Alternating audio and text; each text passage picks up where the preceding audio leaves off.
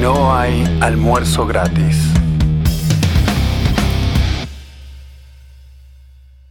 Hola, hola gente, bienvenidos sean ustedes a este, el mejor podcast en los anales de la historia de los podcasts.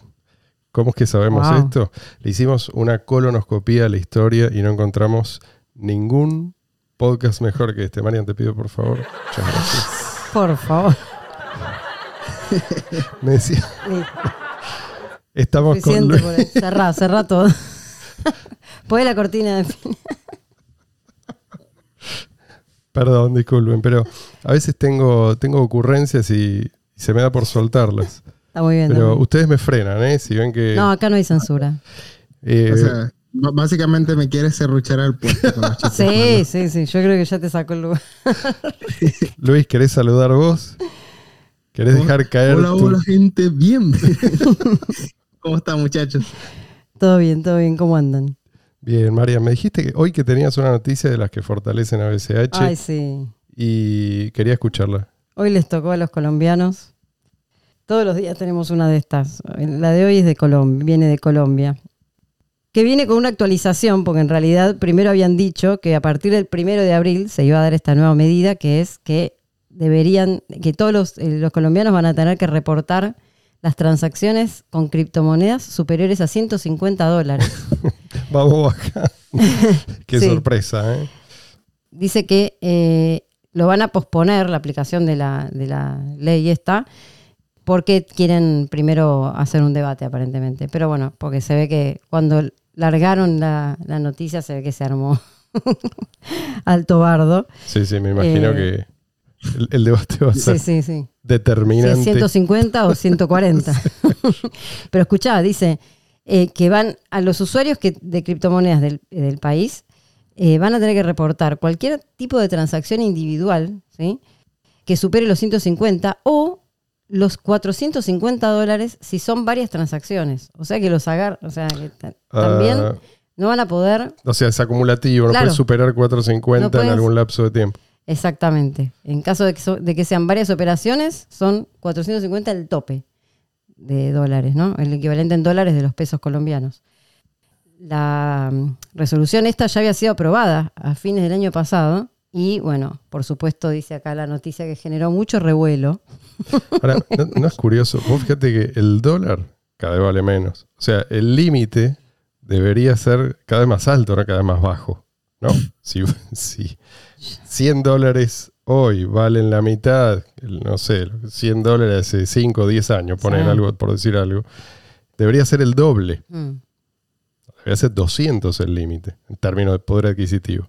Pero no, en realidad te lo van bajando y el objetivo es llevarlo a, cero, porque Y bueno, en definitiva lo que... la, la base imponible lo, lo máximo posible. Me gusta acá que dice que hay muchos, muchos, este, tanto entusiastas de las criptomonedas como inversores, que calificaron a la medida como un tanto extrema. tanto un tanto extremo. Van a, va- va- van a hacer un, un data.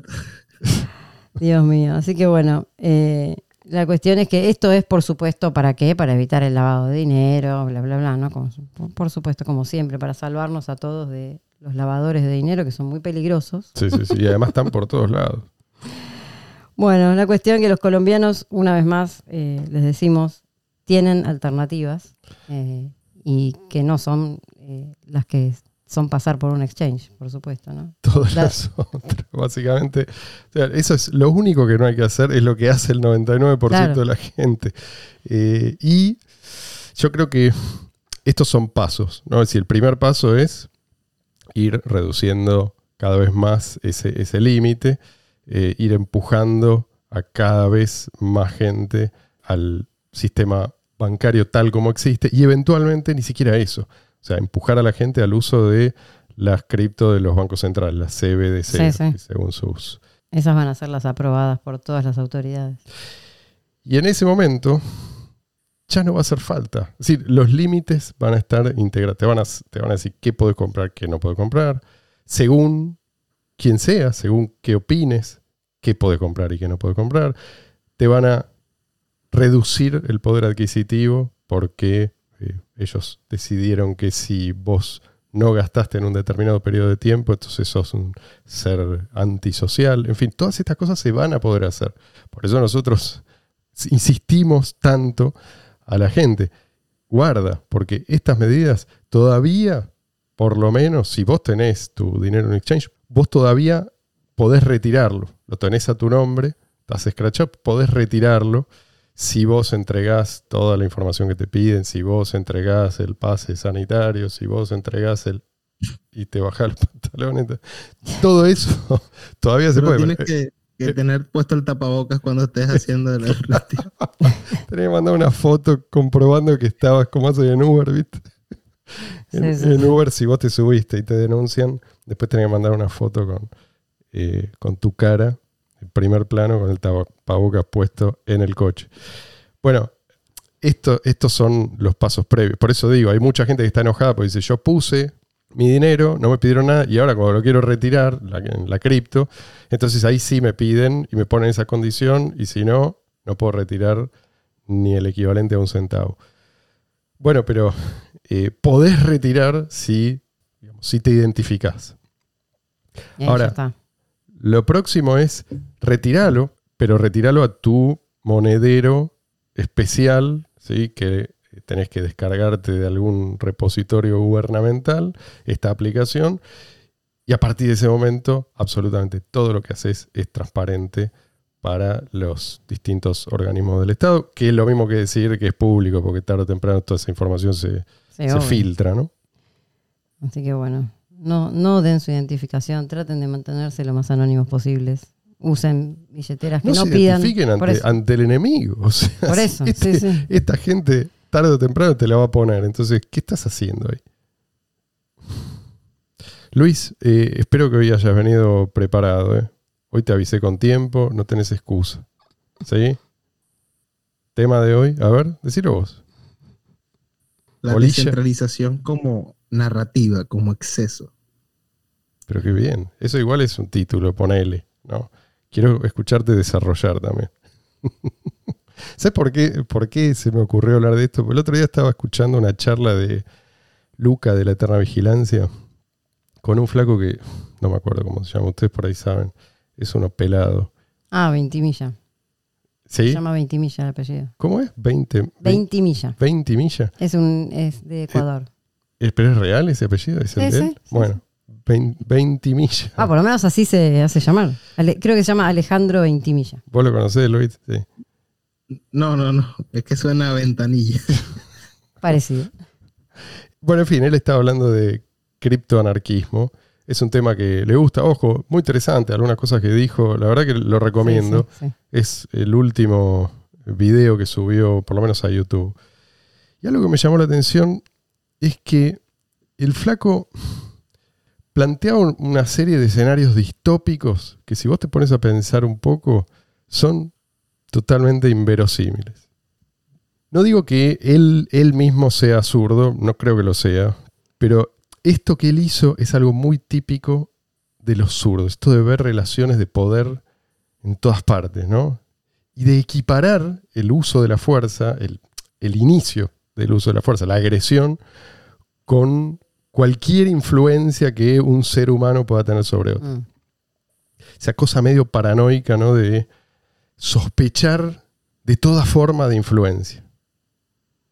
A mí me recuerda un poco al, al discurso feminista, ¿no? según el cual un piropo, por ejemplo, por inocente que sea, es en realidad es otra cosa, una agresión que es propia de una estructura de dominio, que bla, bla, bla. Patriarcado, bla, bla. Exacto. Entonces, ponen todo tipo de relación bajo la lupa y, siempre están a la pesca de esas formas de dominio que son, eh, digamos que son solo visibles para ellos. Para los demás es algo, como, es, algo para el cual no estás entrenado, es demasiado sutil, es casi imperceptible. Entonces hace falta una formación para detectar estas microagresiones o, aunque no sean micro, esas formas de abuso que en realidad están en todas partes, pero hay que aprender a verlas. ¿no? Entonces, se, entrenan para ver lo invisible. Y lo visible, por otro lado, lo, que, lo obvio, ¿no? lo, lo manifiesto, Eso no. Eso muchas veces lo relativizan. Sobre todo lo que yo noté en esa charla que vi una parte es el tema de mezclar eh, relaciones voluntarias con relaciones no voluntarias. O sea, una cosa es la coerción y otra cosa es una relación voluntaria. Vos podés, en cualquier relación que vos tengas voluntaria, por más que, bueno, la, la empresa a la cual vos contratás un servicio o lo que sea, eh, es una mierda o te parece que te está, que está abusando ¿no? de tu nobleza, bueno, vos en cualquier momento puedes decidir cambiar de empresa, irte a otro lado, usa- utilizar alternativas. En cambio, hay otras cosas que las cuales ya desde que naces estás obligado a tolerar, a soportar. Este, Y ojo, este pibe y no, esa diferencia muchas veces no la hacen, digo, ¿no? no hablaba como estatista, ni mucho menos. No, no, ¿sí? no, pero no digo Pero por él, ¿eh? Digo que- que en general sí, sí, se mezcla muchas veces todo. O sea, lo ¿Qué voluntario y lo involuntario vale, da lo mismo.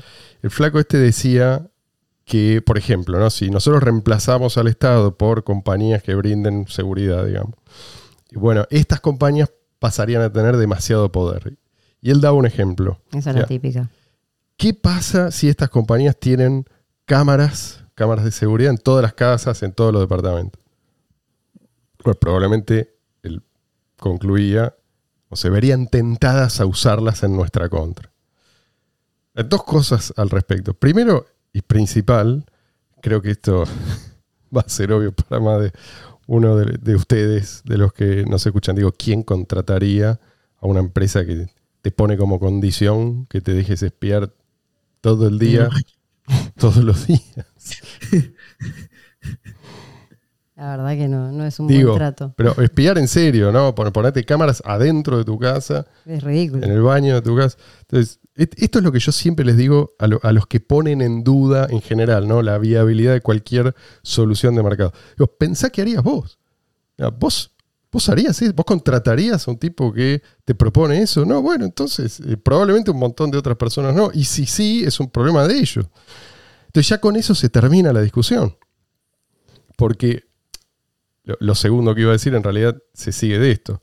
Si una empresa propone meter cámara en todos los baños de sus clientes y por ende pierde a todos sus clientes, otros van a ofrecer otro tipo de soluciones y se van a quedar con esos clientes, ¿no? suponiendo que no hay barreras artificiales a, a la competencia. Cuando la relación es voluntaria, o sea, la empresa puede llegar hasta donde vos la dejes. Exactamente. El problema es cuando no es voluntaria. Pero en este caso, o sea, vos decís, bueno, va- la cámara la quiero poner afuera en la vereda, ponele, para ver qué pasa afuera. Punto. Hasta ahí llega mi. o sea, lo que yo voy a dejar de hacer, dejarle hacer a esa empresa. No Exacto, es lo es un mismo. contrato. Claro, es un contrato. Entonces ahí, pero sí, está esa, esa visión medio paranoica de, de que no, no, una empresa privada igual puede crecer. puede o sea, porque convertir en- en trasladan lo sí. que pasa Exacto. en realidad en el mundo de- del Estado y de, de la coerción a el mundo privado y el contrato entre Do- privados. donde hay afán de lucro y donde vos lucras siempre y cuando sirvas a tu cliente. Mm. Muchas veces la gente que está por ahí disconforme con cierto estado de cosas, digamos que se apresuran a sacar conclusiones, porque esto no me gusta, entonces cualquier otra cosa es mejor. Entonces se imaginan soluciones, entre comillas, pongámosla, que muchas veces son peores que el problema que, están tratando de resolver. Este pibe, por ejemplo, decía que la solución a ese supuesto problema, ¿no? Este, este de las cámaras en el interior de todos los hogares, ¿cuál es? Dice que todos tengamos acceso a toda esa información. O sea, Ah, bueno. no, ¿entendés? Que no esté solo en manos de estas compañías. ¿Tá? Esto, por lo menos esto es lo que yo entendí. Él lo dijo, lo dijo más de una vez, y la cara de Luca también es la misma cara que tengo yo ahora. Le digo, si, si nadie en su sano juicio querría dejarse espiar por extraño las 24 horas del día, digo, ¿por qué habría de querer dejarse espiar por todo el mundo? ¿No? Esto es, para mí, entra en la categoría de pseudo soluciones a pseudo problemas. Tal cual. Pero él, él lo planteaba en nombre de la descentralización. Esto es como, es la palabra que te, eh, te santifica o te, ¿cómo se dice esto? Justifica. Pero la pregunta es, ¿a qué se refiere? ¿No? Con, con esta palabra, esta palabra tan, tan especial y tan bien conceptuada por muchos, ¿no? Es, co- es como cuando hablan de democratización, ¿no? Descentralización y democratización son las dos palabras que Exactamente. Yo, es lo yo pensé, panacea para todo. pensé lo mismo. O sea, hay que democratizar. Sí, sí. Eh, pero si vos te pones a pensar, en realidad, eh, sí, hay que democratizar antes de tomar una decisión. Este tipo no consulta, no, no llama a elecciones para tomar una decisión personal. Y sin embargo, para los demás sí, hay que democratizar. Bueno, esto es, hay que descentralizar. Ahora, la descentralización en realidad tiene que ver con, con tener más opciones Mm. no con evitar a toda costa una determinada, un determinado resultado, una determinada forma de organización. En particular, la estructura jerárquica que parece ser el fantasma, ¿no? por lo menos para, para este pibe, de lo que este pibe huye. Yo creo que esta es la raíz de su confusión. Él habla de los ANCAPs, de los anarcocapitalistas, como si estuvieran proponiendo un único modelo, una única forma de organización. Eh, Y justamente es lo contrario. Exacto, lo que los ANCAPs te dicen es lo que no es aceptable, Claro. objetivamente, si, o si, si se entiende los fundamentos de la ética. Todo lo demás es aceptable. Si vos querés vivir en una comuna hippie sin meterte con la propiedad de otros, ningún ANCAP coherente, por lo menos, va a tratar de impedírtelo por la fuerza. Pero este pibe lo que decía era, tenemos que ir más allá. Esto es algo que repitió varias veces. Tenemos que ir más allá del anarcocapitalismo. Ahora, ¿qué significa esto? O sea, para mí decir eso es como decir, tenemos que ir más allá de las matemáticas. ¿no? Si vos afirmás que 2 más 2 es igual a 5, estás yendo, no estás yendo más allá de las matemáticas, estás diciendo una boludez, estás en un error. Al revés, está saliéndote de las matemáticas. que no te guste el resultado, que a vos te parezca malo u ofensivo, pongámosle el número 4, no es un problema de las matemáticas, es un problema tuyo. Y fíjate qué irónico. Él decía, necesitamos alternativas a, o se seguía lo que él decía, ¿no? Necesitamos alternativas a estas grandes compañías como Google, Apple, etcétera. Y no quiero meterme ahora en las razones por las cuales en realidad no tenemos variedad de buenas alternativas a, a estos servicios. Os- Es otra discusión, la discusión de en torno a los subsidios, patentes, todas las otras formas en que el Estado beneficia a estas grandes compañías. A ver, la, pro- la propia corporación es una creación del Claro, Estado. que ya no son, digamos, Exacto. empresas privadas per Sí. se, sino que son básicamente amiguitos del Estado. Y, Y, y el crecimiento tumoral de, de muchas de estas compañías tiene que ver con los privilegios corporativos, justamente. Pero más allá de todo eso, que no, no vamos a discutir ahora, ¿qué está proponiendo él? Al fin y al cabo, él está proponiendo alternativas, alternativas de adopción voluntaria. No está proponiendo prenderle fuego a los servidores de Google. No está proponiendo, no sé, nacionalizar Google. O sea que no hay nada objetable para un ANCAP, digamos, en, esta propuesta de, él, de eh, Ventimilla. Y también puede ser que puestas ante nuevas opciones, la gente, las masas, sigan eligiendo a Google. Así como las masas pueden seguir eligiendo ir a la iglesia, ¿sí? cosa que a él no le simpatiza. A él no le simpatiza ni Google ni la iglesia, por lo que él daba ejemplos de cómo para él los sacerdotes eh, muchas veces aprovechan de, la- de las creencias de los devotos. Yo lo que, le, lo que le preguntaría es esto, ¿cuál es tu alternativa? ¿No? Esto es lo que a menudo el ANCAP tiene que enfrentar. Bueno, bueno, pero ¿cuál es tu alternativa? En el caso de él, que cuestiona al, al ANCAP, en mi opinión, sin entender exactamente cuál es la propuesta, que es, o sea, es el marco dentro del cual se hacen propuestas, no es una propuesta concreta de una forma de organización. Yo le preguntaría a él, sí, ¿cuál es tu alternativa? Porque quizás el problema es que en realidad esa alternativa o esas alternativas no son muy atractivas.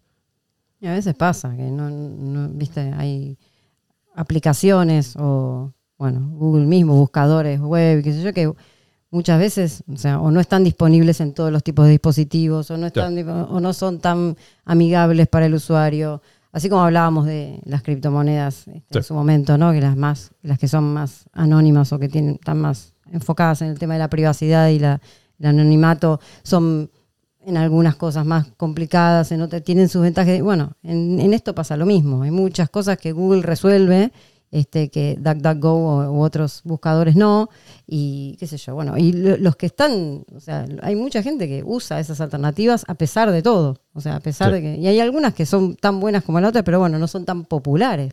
Quizás es que este, todavía no son mejores o no son lo, lo suficientemente buenas como para competir. Quizás lo sean algún día, pero lo que yo digo es, si vos sos partidario de la descentralización. Vos tenés que bancarte que la gente elija, elija cosas que, Que a vos no que te por ahí, exacto, por ahí vos no elegirías. Mucha gente eligió entregarle su dinero a Cositorto. ¿Cómo, cómo solucionarse esto? El, el estatista que te va a decir, tengamos en cuenta primero que hay miles y miles de cositortos, quiero decir, gente Sí, que sí, sí. te promete ganancias extraordinarias y después no cumple. La, intervención estatal claramente no, no soluciona nada. Mucha gente te va a seguir diciendo, callate y toma mi dinero, ¿no? Ahora, ¿qué hacemos? No sé, hay veces que hay que admitir que quizás no haya una solución definitiva para, para por lo menos para ciertos problemas. Por ejemplo, ¿cómo aseguras a una persona contra su propia estupidez? En definitiva, lo que- esto es lo que se plantea, ¿no? Tal cual. ¿Cómo, hace, ¿Cómo haces eso sin darle al mismo tiempo demasiado poder a otra persona? ¿No?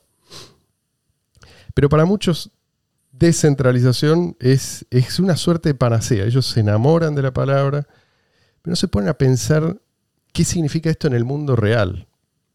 ¿No? Es, es como una palabra mágica que todo lo malo lo convierte en bueno o por lo menos en algo eh, mejor, de todo punto de vista. Es como la blockchain. es, es la versión de como hay que subir toda la blockchain, Toda hay la que blockchain. descentralizar todo, te dice. Pero yo digo, ojo que a nivel social, descentralización, sí, yo estoy de acuerdo, es bueno, pero implica diversidad, diversidad en serio, no forzada, no integración forzada de gente que por ahí prefiere estar separada, lo que genera conflictos de todo tipo. Es, es justo lo contrario, quiero decir, comunidades diversas y probablemente dentro de cada una de estas comunidades un montón de cosas que no te simpatizan. ¿No? O sea, autoridades en, distintas materias, incluyendo gobernanza, justicia, ¿sí? Y también, bueno, costumbre, creencias, tradiciones, todas estas cosas. Condiciones para quedarse, ¿sí? Condiciones o, o criterios para expulsar a una persona de esa comunidad, etcétera, etcétera. O sea, serían verdaderas comunidades, ¿no? Estas entidades imaginarias que en realidad en- engloban a cientos o incluso a miles de, de comunidades reales, que a menudo son incompatibles entre... ¿Qué es lo que pasa hoy? ¿No? Es, bajo el pretexto de la diversidad, irónicamente, lo que buscan es homogeneizar. Sí, tal cual. Y lo que no es que pasa hoy solamente. Siempre que el Estado avanza, lo hace precisamente homogeneizando. ¿sí?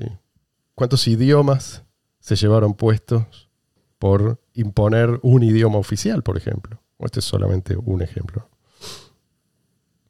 Entonces, descentralización no es atomización. Es, es eso que decíamos antes, es distintas formas de organización social.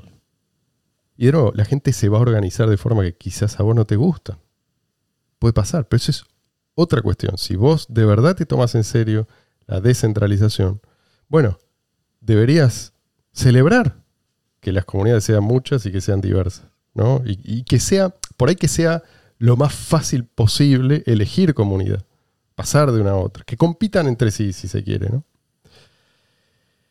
Punto al que, al que quiero llegar es que la descentralización tiene que tener un propósito, ¿no? En este caso sería, bueno, lograr la convivencia pacífica entre comunidades diversas. Si no pasa esto, si lo que hacemos es buscar la descentralización por la descentralización misma, terminamos con un concepto vacío, defendiendo algo que no podemos ni siquiera explicar. Creo que eso es lo que pasó en esa, en esa conversación con, con Luca. Terminamos con engendros como Bitcoin BTC. ¿Cuál era el propósito? La descentralización era el medio para lograr un fin. ¿No? ¿El fin cuál era? Efectivo, electrónico, peer-to-peer. Ahora, al perderse de vista este, este propósito, ¿qué es lo que queda? Te queda el culto a la descentralización, que termina siendo autodestructivo en este caso. encima que es la nada es una mentira, porque exactamente. ellos, digamos, lo menos centralizado que los Exactamente. equipos de desarrolladores de Blockstream no existe. O sea, centralizaron el desarrollo, centralizaron un montón de cosas. Más allá de que, bueno, cada uno puede tener su nodo, supuestamente. Sí, sí. Más allá de que existe Lightning Network para, ¿no? Para, Pero te tenés que descargar el software que, que depende de una única organización que tiene el control total del proyecto. Y, y el propósito de ellos es, es precisamente que nunca llegue a ser efectivo electrónico peer-to-peer. Ahora, en, en el caso de Bitcoin, la descentralización, bien entendida, es fundamental. ¿no? O sea, bien entendida, quiero decir, en la medida en que nos permite liberarnos de custodios, eh, de intermediarios, etcétera, De autoridad central. de una autoridad central. Pero en, en otros ámbitos, olvidemos el caso de las cripto, también hay que preguntarse si, si la descentralización es deseable, ¿no? Vamos a un ejemplo. En cada hogar vos tenés una cocina. ¿Está? ¿Es necesario descentralizar la cocina? Hagamos este ejercicio. ¿Para qué? ¿Cómo luciría una cocina descentralizada? Si es que realmente la descentralización siempre es mejor, siempre es algo deseable. Ah, cada uno con una cocina en el cuarto. Pero bueno, antes de, de proponer una reforma de la cocina, ¿no deberíamos preguntarnos si, si no es mejor una cocina centralizada, ¿sí? tal como la conocemos? Digo, mientras nadie nos obligue a, a usarlo o a construirla de tal o cual forma. ¿Qué significaría que en tu casa la cocina esté descentralizada? Una es eso, que cada... Hornilla. cada Se, se- se gobierna con proof of stake. claro, claro. Pero steak de el bife. del bife. cada uno tiene su cocinita en su habitación y este o, cada uno tiene una parte de la cocina, ¿no? En lugar de que esté centralizada en un solo lugar. ¿Cuál sería la ventaja de eso? ¿No es mejor la cocina tradicional, digo? Mientras no sea una, una decisión arbitraria de nadie o no sea impuesta por la fuerza. Que yo sepa, nadie te impone la cocina tal como la conocemos. Es, eh, es algo que conviene a todos, a pesar de que podemos llamarla cocina centralizada. ¿no? Lo mismo cabe decir de la producción de petróleo. ¿no? Otro, otro ejemplo. Hay que descentralizarla. Otra vez, ¿qué quiere decir esto? Y además, ¿quién lo decide? ¿Quién decide que está demasiado centralizada o descentralizada? Tenemos que fomentar la búsqueda de petróleo en el, patio de cada casa, de cada uno. Lo que, lo que yo noto es que a menudo lo que se plantea como una alternativa es una estupidez o es una solución mágica o algo Los- indistinguible, si te pones a pensar, lo es. ¿sí? A los partidarios de IOTA no, no, no- no les gusta lo que estás diciendo. Por algo les dicen los id. Y- no, con, con máximo de los respetos. ¿eh? Tengo muchos amigos. No, mentira, no tengo ninguno. en esa comunidad. descentralizada, Sí, sí. descentralizada. Sí, sí, es una red que se cae y cada dos por tres. Pero supuestamente ese también viene a solucionar todos nuestros problemas. Es la, la cripto del mañana. Pero me parece que ya, ya fue. Ahora estamos con otra. No sé si, si hay mucho IOTA fanboy. Vos estás, estás más en tema que yo, Luis. No, no, no. No, no escucho mucho, pero siempre hay el que quiere solucionarlo todo. Votaciones, democracia, eh, hasta para saber si, si existimos. Ya sabes, hay una hay un token para verificar si, si eres humano. Ah, Sí, sí, sí. Después está la solución, o supuesta solución del comité planificador, ¿no? Que bueno, en realidad lo empeora todo y multiplica los problemas, pero de esto no hablaba el flaco este, el pelado, como se llama Ventimilla. Ventimilla. Es, es como vos decís, Mario. estos fanáticos de la descentralización me recuerdan mucho, y me parece que no, no por nada todos vamos hacia el mismo lado. Recién Luis hablando de Proof of Humanity con esta cosa de la democracia líquida ¿no? y la descentralización. Me parece que son conceptos vagos y la gente se apega a eso, pero por pereza intelectual, ¿viste? En realidad no se ponen a pensar cómo es que esto funcionaría y qué problema viene a resolver, ¿no? Democraticemos. O sea, veamos qué opina la mayoría. En realidad, si vos, te, si vos lo pones en otros términos, veamos qué opina la mayoría. ¿Eso te parece que puede ser siempre la mejor solución? ¿Eso va a resolver todo? ¿No? Ellos te dicen, hay que confiar, en la- hay que tener fe, ¿no? Vamos con, como decía Scioli, y con esperanza, con optimismo. Sí, un delirio, es una estafa. Y sí, o, o las dos cosas juntas quizá, ¿no? No, y Y- aparte es no ver por, el... por- sí. por lo general es gente que no le gusta el mercado y que está buscando Mm. alguna solución rebuscada para que no sea el mercado. Y esto me hace recordar curiosamente a un tipo que, que era de izquierda, este Proudhon. Sí, Eh, había leído que él y Marx se, se debatieron por un tiempo sí, y que, y que Proudhon básicamente le dijo, mira, esto que tú estás diciendo que va a ser, eh, di- digamos, eh, que no va a haber Estado, que no va a haber capitalismo, etcétera, al final va a ser una minoría la que va a tomar las decisiones por todo el mundo. sí, sí, sí. Que esa minoría capaz tú dices, no, la clase obrera, e- esos tipos van a dejar de ser obreros y van a controlar a todos los demás. Y, y se cumple. Cuánta razón tenía Proudhon. Eso creo que fue en la primera internacional, fue un debate feroz que tuvo con Marx. Pero bueno, por otra parte, Proudhon tenía ideas tan disparatadas como la de Marx en cuestiones económicas. Eh, pero vale la pena leerlo, sí, es uno de estos pensadores. Se lo, Le dio en la madre con eso. eh, Porque se cumple. O sea, si, si te pones a analizar todos los, los intentos de, Tal cual. de, de comunismo, de socialismo, siempre es una minoría que termina más aburguesada que, que las propias oligarquías que ellos señalan. Pero al fin y al cabo siempre es caer en la misma, la misma cuestión del pensamiento mágico, del pensamiento de El Salvador, ¿no? De que hay- algo que nos va a venir a salvar. Entonces hay un problema, bueno, hay algunos que piensan que el Estado nos va a salvar, eh, o tal o cual dirigente, o tal o cual presidente, lo que sea. Otros piensan que nos va a salvar, qué sé yo, una organización internacional, ¿no? Sí, sí. La, la Corte Internacional, o qué sé yo, la OMS, o no sé. Otros piensan que nos va a salvar eh, la democracia. sí, sí. Y otros piensan que nos va a salvar esto, o sea, o Internet, o la, la- la descentralización, o la blockchain. O sea, es, es siempre la misma, la misma idea. O sea, no ver, primero no ver cuál es el problema real. ¿Cuál es el problema? Lo que vos decías antes. O sea, si hay empresas que tienen mucho poder, o si hay empresas que llegan a crecer tanto, a ser tan elefantiásicas, es por algo. Sí. O, sea, es por algo. O sea, los oligopolios o sea, tienen una, una- una razón de- por la cual existen. Y Sí. es siempre es el Estado está en el medio y, y más si hay monopolios, ¿no? Eso ni hablar.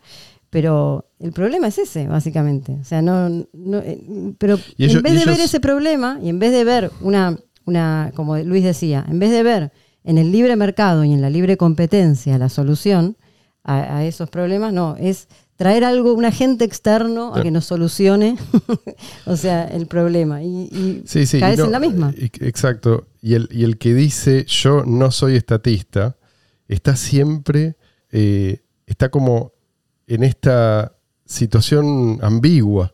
Ok, no soy estatista, pero no me gusta el mercado. Mm, entonces, la solución que a mí me gusta, como hago, si nadie la va- si el mercado no la elige, la tengo que imponer, pero no soy estatista. Están como siempre esta tensión interna, me parece, que es el, es el fruto de no haberse detenido a pensar un poco. ¿sí? Es decir, cuando el tipo te dice el anarcocapitalismo no resuelve, eh, la respuesta de, de tu parte no tiene que ser, sí, el anarcocapitalista, el anarcocapitalismo resuelve esto y aquello. No. O sea, lo que, lo que hay que responderle es, vos tenés una propuesta, ¿sí? Y vos querés que eh, la gente pueda acceder a tu solución. Bueno, muy bien. Entonces estamos de acuerdo. No te estoy diciendo que yo tengo la solución. Lo que te digo es que es mejor que los que proponen soluciones compitan entre sí y que la gente sea libre de elegir una solución u otra. Eso es todo. ¿Sí? ¿Cómo vas a hacer para superar eso? La única forma de superarlo es eh, yendo para atrás. Sí, sí. Pero bueno, es no ver el elefante en la habitación nuevamente. O sea, hay un problema este, real, el Estado que va extendiendo sus brazos por todos lados y, este, y el mercado resolviendo, resolviendo permanentemente. Y los individuos interactuando voluntariamente, resolviendo cada uno lo suyo, porque las necesidades son, como decía el otro día Leo, las necesidades, las necesidades son infinitas y los problemas pueden ser infinitos y las soluciones también pueden ser infinitas, pero si vos, o sea, pensás que va a venir siempre una mano salvadora y va a decir, "Ah, acá está tu solución Sí, sí. a O- todos o que los vos problemas. También esta idea que vos, si te sentás a pensar, entonces vas a dar con una solución total. No es así. O sea, sí, por ahí se te ocurre una excelente idea, pero Pu- pu- Puedes dar un aporte, no hace falta reinventar la rueda, la humanidad, la sociedad. to- todo Exacto, y si, y si- y supongamos que sí, eh, que, que tu aporte es radical, bueno, está bien. Eso también eh, es algo que no, no vas a decidirlo vos, o si es la solución o no. Vas a tener que verlo en la, en la cancha. Si la gente lo no- elige y si, si realmente, eh, si realmente funciona tal como vos prevés. Y otra cosa que muchas veces no se ve es todas las soluciones que podrían estar generándose, toda la, Sí, sí, sí. la creatividad que podría estar eh, eh, abun- abundando por todos lados, que está to- todo el tiempo aplacada y, e inhibida por, no sé, la necesidad de mucha gente de estar trabajando de 8 a 8 porque, digamos, por el tema de los impuestos, de que no le alcanza el dinero, Mm. de, bueno, un montón de cosas que obligan a que mucha gente que podría estar haciendo, este, si, si pudiera, este, si, si el dinero le alcanzara más y no tendría que estar pagando, digamos, trabajando ocho meses del año para pagar los impuestos, eh, por ahí podría estar haciendo, implementando o generando, creando soluciones. Entonces hay muchas cosas que están, o sea, el Estado mismo está Conspira con- impidiendo y está poniendo la, la bota arriba de la cabeza a mucha gente y eso tampoco se ve muchas veces. Queremos soluciones, pero bueno, la solución muchas veces es dejar Sí. a la gente en libertad, dejar de molestar Y a la justamente gente. dejar esa, es la actitud, el espíritu de los que piden soluciones al Estado. Queremos soluciones. ¿Qué, qué- de qué- qué estás hablando? O sea, ¿qué? además, además de que eh, cuando se le da una solución, en realidad eh, se, le- se- se le está tirando un salvavidas de plomo. Digo, ¿vos creés que de ahí va a venir una solución? Justo hoy veía un meme que decía, un tipo hablándole a una multitud y decía, eh, ¿quién quiere agua fría? Y todo el mundo, yo. Y dice, bueno, ¿quién va a poner el agua en la heladera? Y todo el mundo, todos callados. Tal cual. Como diciendo, Tal bueno, cual. la solución Tal- es esa, es nadie, es- nadie se va a jugar para hacerlo. es creer eh, en, en la magia. Y Yo creo que los fanáticos de la descentralización pueden ser tan delirantes como eh, cualquier otro fanático, el fanático de la, de la democracia, Mm. eh, el fanático del, del Estado, ¿sí? el fascista, o sí, cualquier otra ideología. Gente, vamos a ir cerrando, salvo que alguno de ustedes tenga algo brillante que quiera expresar en este momento. Yo me voy a- Sí, que, que la gente que usa de esa forma la palabra descentralización es porque no entiende lo que es la descentralización. Porque si entendiera lo que la descentralización es, entonces apostarían por el mercado. correcto. Brillante, Luis, gracias. Vamos a cerrar entonces con eso. Gracias, gente, por estar ahí. Se los aprecia muchísimo. Nos encanta que estén, que nos escuchen. Nos encanta, nos encanta hacer este programa. Que comenten. Sí, no, eso. Nos gusta saber también qué les parece a ustedes. Estamos muy interesados en su feedback. Eso es Decí todo dónde por hoy. estamos, Luis. ¿Dónde nos pueden encontrar? En, estamos en Anchor, en Evox, en YouTube. Estamos en Odyssey. Nos pueden encontrar en Odyssey. Incluso si, si YouTube nos tumba alguno que otro episodio. Siempre en nohayalmuerzogratis.com, Spotify. Y la cuenta de Instagram. Ah, también Instagram. Y tu Instagram y Twitter, arroba almuerzo no. Gente, compartan si les gusta lo que hacemos.